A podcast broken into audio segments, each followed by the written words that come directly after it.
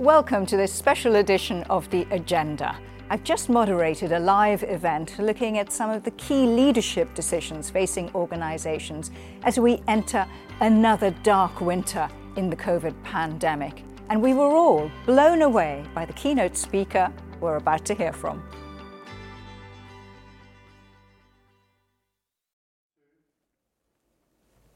My guest today believes that there must be a better way for leaders to lead and for people to work together. And for the last 15 years, he's been on a quest to help leaders and their teams find that better way. He's been described as the first leadership guru for the digital generation. Emmanuel Gobillot has written no less than nine best selling books. He runs his own consultancy firm and he's an acclaimed public speaker. So big warm welcome. Emmanuel, great to have you with Thank us. Thank you. Thank you for inviting me. Thank on you. the agenda. So let's start off by a better way. What does that mean? What do you mean by it? You know, I so I, I, I guess I started this uh, for the same reason an, an, oyster makes a pearl, out of sheer irritation. Uh, you know, I was I was employed in a business, finding myself constantly thinking, really, is that really how we treat people, be they customers or employees? Do we really have to do this? You know, with all that enthusiasm that, that young people have for changing things. Uh, and one of the things I, I very early on thought is, well, there has to be a better way. And one of the deal I made with myself was whatever happens, I'm just not going to let that go. I don't want to become the person who thinks if we can get away with that, we'll be okay. Uh, so that was kind of the mission, you know. And, and, and as I progress, I thought I've been really good at raising the issue of thinking, really? Um, but actually, I can't be the one bringing the answer. The answer has to be a collective answer. So, so the phrase I've always used is there has to be a better way and together we can find it. So, what are the ingredients of the better way? I think the better way is, is one where everybody comes away from it thinking, I'm okay. I haven't lost my humanity. I've, I've, I haven't lost anything. I haven't compromised. I haven't, you know, we've built something together. I think the problem is, and, and, and I think that's a, Fons Trompenaars, the, the, the Dutch thinker, good, good friend, Fons always says, you know, the difficulty we have is we always try to make a choice between two positions. And as a result, we kind of end up somewhere in the middle. And actually, wouldn't it be better to try to combine those opposites and find something different, find is it some possible, innovation? Though, I think that? it is. I think it is if we all put our point of view together. Give me an example. So I tell you, look, I'm, I'm going to make it. So Catherine and I, my wife and I, um, we got married. Uh, and decided to go on honeymoon like people do. So we've never been to Japan. I've been pretty much all over the world for my job, but we've never been to Japan. Neither of us had been to Japan. So we thought, okay, well, uh, let, us go somewhere we've never been. It's the honeymoon, you know. Hopefully there'll be only one. You know, it's kind of you want to make it special. So we thought Japan, and then we started to think, well, but I don't I, I, don't know. What about if it doesn't work out? Because we've never been, we don't know. How about if it's a flop? If we don't enjoy Japan, let's go to New York. Now we met in New York. We got engaged. In, we love New York. Okay, so we know 100% we're going to stay at the same place. We're going to love every minute of it. But it's boring because we've been before. So now, if you're an executive, New York, Japan, you probably end up in Istanbul right? Because it's kind it's of the middle. It's not a bad choice. Right? Not a bad place, but it doesn't fulfill anything. It's just the ultimate compromise. So now the interesting point in business is how do you break that line and don't make it a straight line, but think, how do I get to Japan and New York? How do I work that out? Now, I'll tell you what we did, okay? So we went to New York on the Queen Mary. We've never been on a boat, so that's a new experience. We can enjoy Japanese food if we want to on the boat because you can have pretty much whatever you want. It's a brand new experience for both of us, but we knew that at the end of those seven days we were in New York anyway. So if everything got wrong, if we were seasick because we'd never been on a boat, we would have been okay. So what we tried to do is to think, okay, what can we do which fulfills both the need of being new, something completely different that we've never done, and the need of being guaranteed enjoyment? I'm not saying this is the perfect answer, but it's a different way of thinking than thinking, okay, how do I get a bit of both and end up nowhere? And do you think that way of thinking, where you're trying to include both points of view or many points of view in decision making, in leadership, mm-hmm. is something that these times need, that business leaders could do with more of that thinking right now? I think, I think yes, just because we just don't have the answer. There is no answer. You know, the future is uncertain. Well, that's the future. It has always been that way. And to think that me, with my point of view, with my experience, actually have that I have the right answer is unlikely.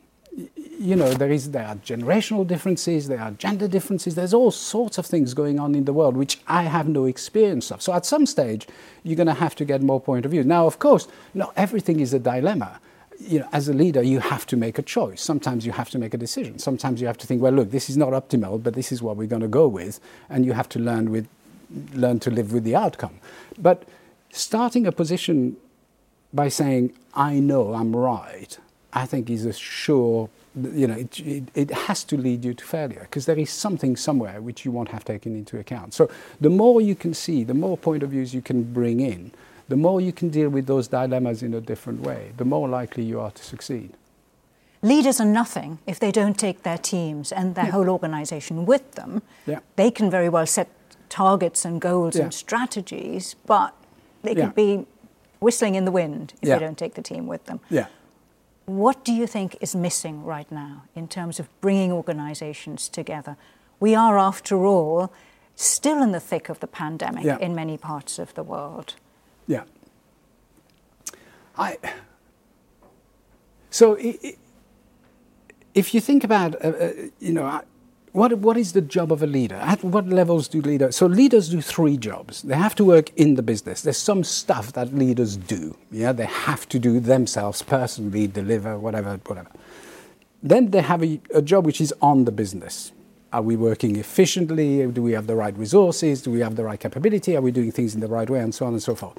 Then there's a bit which is out of the business. What's coming up? What, have you know, what was the next thing that I haven't even thought about? Now, I think what we're missing is the right ratio of those three activities. Now, the problem is the more uncertain things become, the more the pandemic has struck us, the more we wanted result, the more we need immediacy, the more we go back in the business. And leaders, by and large, are comfortable in the business because that's where they were born. You know, leaders are made in the business. Now, what we find through our research is that actually value is created on the business. So, you know, what we need is CEOs to spend, I don't know, 20% of their time in the business, 40% of their time 50% of their time on the business, 10 20% out of the business. Now, that ratio, if it gets out of kilter, if you start to spend too much time in the business, then what we lose is we lose that richness of ideas, that creativity, all the stuff that we need in order to get through. Um, I mean, actually, the pandemic, you know, has brought some amazing stuff. I mean, I've seen in the in the public sector, you know, public private sector working together at the start of the pandemic to try to sort things out boundaries breaking left, right, and center. And, and that created a richness which you know, just brought new ideas, brought creativity. So I think if, if we start to think about on the business, what does that look like? What, how can we do things better rather than, okay, I need to do this, that, and the other? But it's tough. It is tough because you know, the more uncertain things are, the more the environment is pushing you back. Say, come on, give me an answer. You know, there's nothing worse than having a boss. I don't know if you, you know, you've got a boss who's been on a coaching course or something, and you go and see them and say, boss, you know, I've been, I'm, I'm stuck. What should I do? And because they've been on the course, they go, well, what do you think you should do? And you go, no, I just want you to tell me.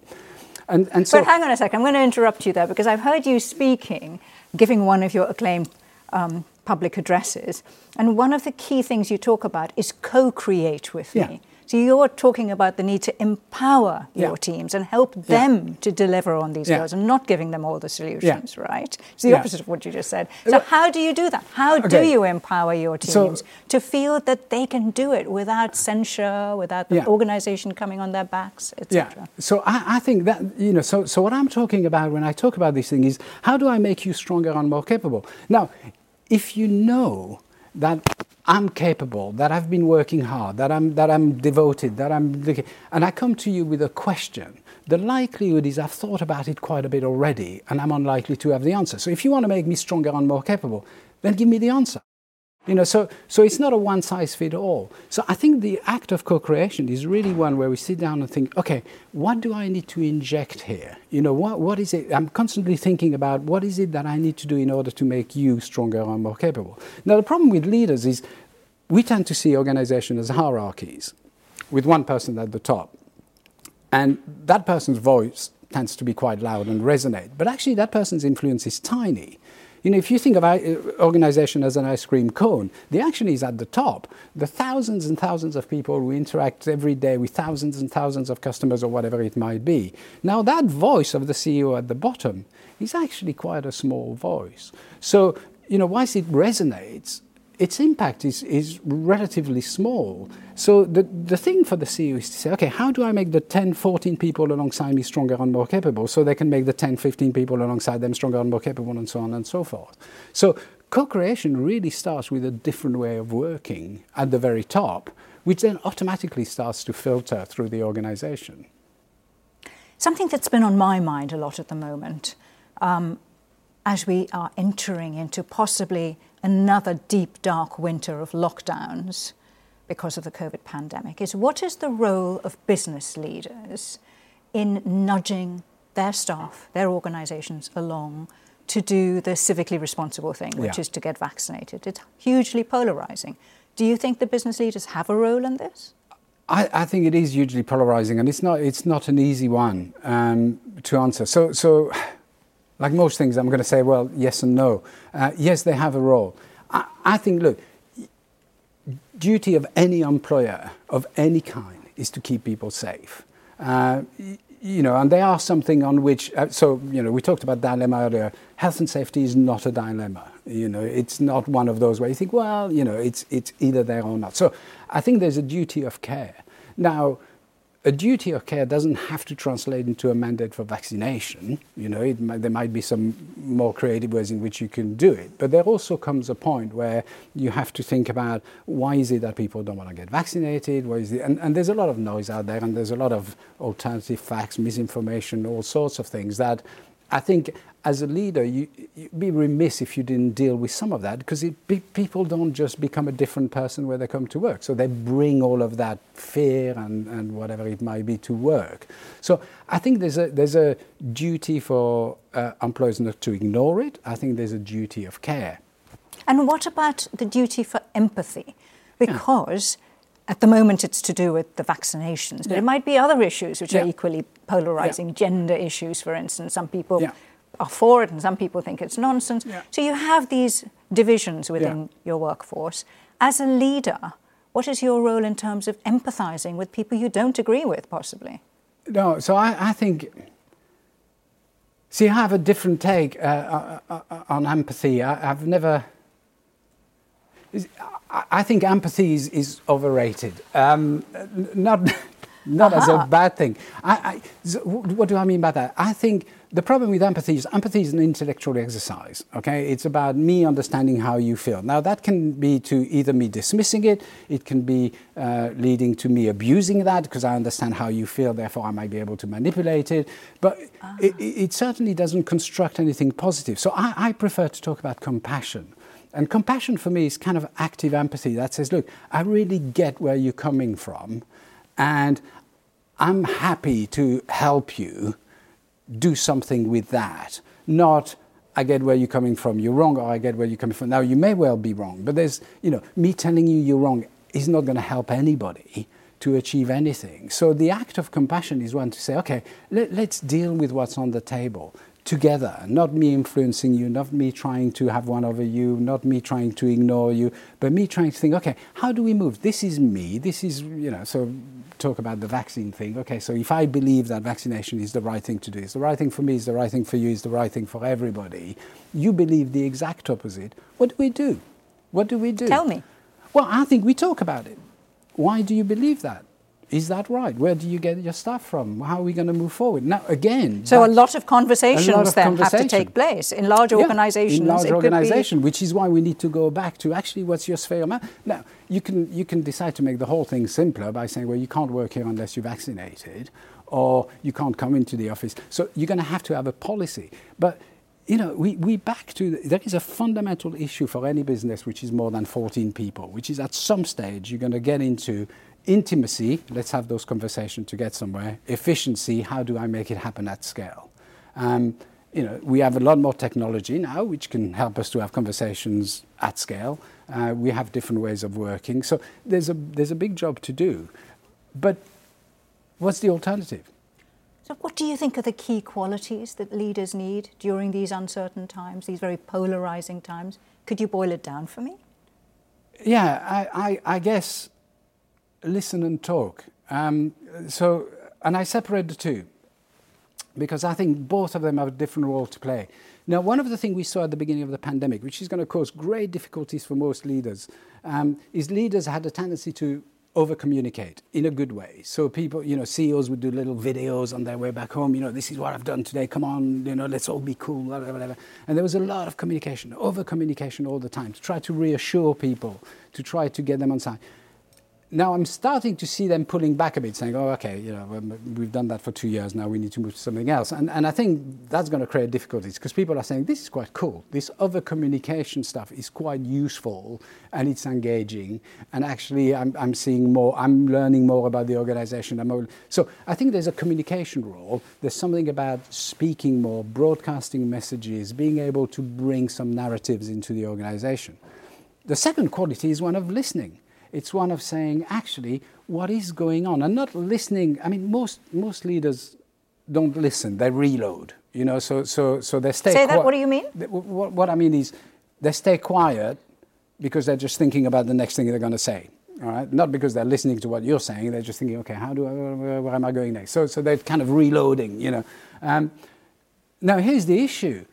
If I listen, to understand rather than listen to argue or listen to be right. Then, then we get into a conversation. And that act of listening is really hard. Again, hard. Listen to understand. Yeah. That's a very not, powerful point, Emmanuel. Not listen to speak. You know, and, and that's, and, and that's why I separate the two. Or to convince you, or to try to, ah, you know, very, constantly very thinking interesting ahead. point. Okay, so I'm going to flip it around. What do you think that people need, organizations need from their leaders at this point? I think they need accuracy. So, you know, it, it is easy uh, to be pushed into a situation where you have to say you know just because people are fearful. You know, what do we want as followers? So, as followers, we want our leaders to be like us, but kind of better. You know, um, uh, you know, if you think about it, you kind of want them to be like us, but, but you want to think of them a bit better than you think of yourself, that you think, oh, they've got something. And, and I think from, from my point of view, that's kind of what we want. We want somebody who is accurate. So we're pushing people to give us answers they don't have. So a strong leader would be somebody who says, okay, this is the truth. And if the truth is I don't know, then you have to find a way of saying, I don't know, and that's how we're going to find out. You know, As you were speaking just now, I was thinking to myself, we want our leaders to be like us, but better. And I thought, no, it depends on which country you're in. It's very polarized culturally. So I want to ask you a final question about what it's like to be a public speaker, traveling the world, engaging with people from different parts of the world, different cultures. How much do you have to modify what you're saying well, to connect? Uh, uh, a lot, I think. Um, so uh, there's two parts to the answer. Now, most business is still done with American models that were designed in the 60s and 70s, 50s, 60s, 70s, before there was anything technological or whatever else. And we still bang the same models and it's still the same. So there is a global language of business just because everybody is being influenced by the same writing, the same business, the same. So you've got to kind of know that language. My problem is that language doesn't really resonate with me.